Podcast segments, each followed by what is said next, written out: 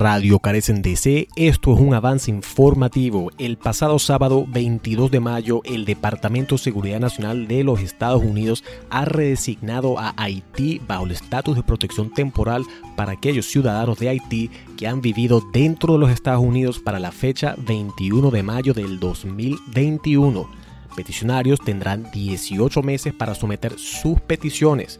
Según el secretario de Seguridad Nacional, Alejandro Mayorkas, Haití está experimentando serios problemas de seguridad, malestar social, un aumento de los abusos contra los derechos humanos, pobreza paralizante y falta de recursos básicos.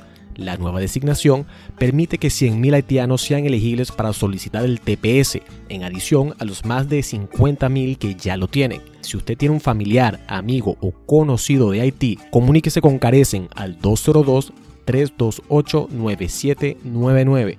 Estamos a la orden y seguiremos presionando.